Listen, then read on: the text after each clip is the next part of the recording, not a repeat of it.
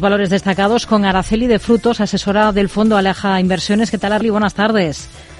¿Qué tal, Rocío? Buenas tardes. Bueno, tenemos muchos protagonistas del día. En el mercado francés, por ejemplo, buen tono en Bouygues eh, presente en la construcción, telecomunicaciones, en los medios de comunicación. Ha presentado cifras, como hemos contado, con esa mejora del beneficio de más del 7%.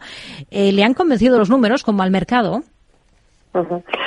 Pues sí, como dices, es una empresa así como un conglomerado presente en distintos eh, sectores, ¿no? De ingeniería, construcción, medios de comunicación, eh, telecos también. Y lo que ha sorprendido eh, gratamente ha sido pues la, parte de, energía, construcción y telecos. en un primer momento, eh, Bullis como catalizador y, tenía pues esa apuesta por el sector de telecomunicaciones que le hacía pues un valor menos volátil por dividendo atractiva en torno al 5% pero en estos resultados del cuarto trimestre eh, se ha visto que el empuje pues ha venido por la parte de la división energética de Equam, eh, una eh, división que compró eh, a finales del 2022 a, a, Engie y que, bueno, pues el 2023 es el año que se incorpora completamente a los resultados de la compañía.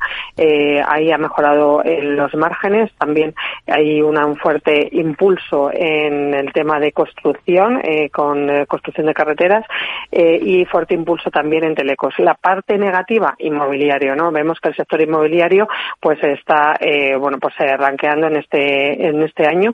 Y bueno pues eh, hay una buena eh, generación de caja también muy bueno y un dividendo que, aumenta. Y guidance y objetivos para el 2024 también ligeramente positivos buenas perspectivas para el 24 y eso es lo que ha, hecho sorprender al mercado y pues en, en, ese sentido a mí también me han sorprendido gratamente. Miraríamos al valor y después de esta subida tan pronunciada estaríamos un poco vigilando eh, para, encontrar el momento más propicio para entrar.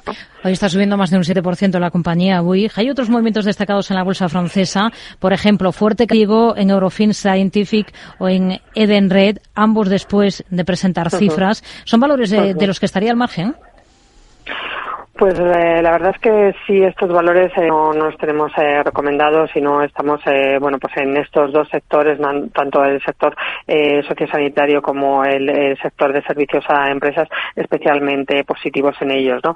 sí que la caída importante, ¿no? En Eurofins, que unos resultados mixtos, sí que dan un crecimiento orgánico sólido, no obstante, no baten ni en beneficios ni en ingresos y hay cierto escepticismo en cuestión de evolución de márgenes y de generación de, caja, ¿no?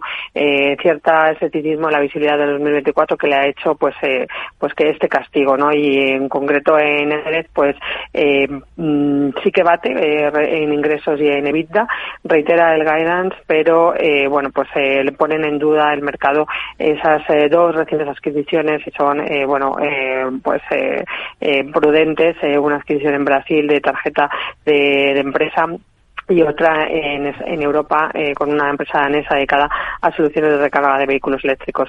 Con lo cual, bueno, pues hay dudas en estos sectores y en estos valores que hacen que sea la parte negativa de hoy en la publicación de resultados que hemos conocido en Europa. Claves de los resultados de Puma, ¿con qué se queda? Bueno, Puma eh, eh, presentó una, hizo un pre-profit warning a finales de, enero.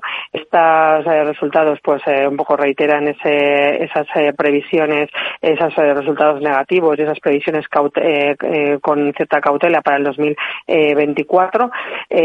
tendremos que ver a finales de esta semana que realizan un evento para inversores si dan ahí más visibilidad en cuanto a la recuperación de, de márgenes para este 2024 y 2025 eh, por quedarnos con el lado positivo, ¿no? con puntos positivos, el control de inventarios que, ha realizado, eh, pues esas iniciativas eh, de cara a la potenciación de, la marca eh, y de la calidad y distribución de, los productos.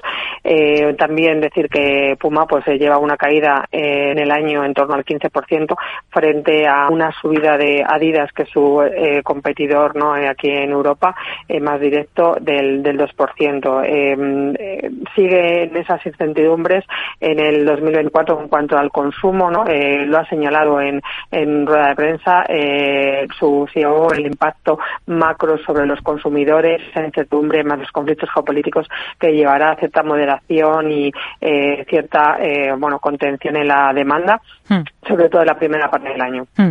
Se está hablando mucho de que Shein, el marketplace chino de productos de moda, belleza y estilo de vida, considera la posibilidad de cambiar su oferta pública para dar el salto al parque de Londres en lugar del de Nueva York, debido a, obstáculos que parece que podría encontrarse para cotizar en Estados Unidos. ¿Sería una buena opción para la compañía eh, Londres?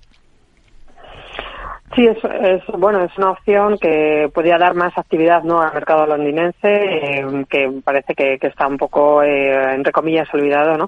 Eh, no obstante, también se ha declarado que existen otras opciones, como es la bolsa de Hong Kong o Singapur, y mm, de cara a, bueno, pues a, salir a bolsa, pero bueno, ellos quieren, lo que quieren es desvincularse, ¿no? De, de, ser un mercado asiático, quieren ser un mercado global, y bueno, esos mm, problemas o que han eh, venido encontrando pues el conflicto de Estados Unidos-China pues hace pensar que la opción más propicia sea Londres. Araceli de Frutos, asesora del Fondo Alaje Inversiones. Gracias. Muy buenas tardes. Muchísimas gracias a vosotros. Buenas tardes.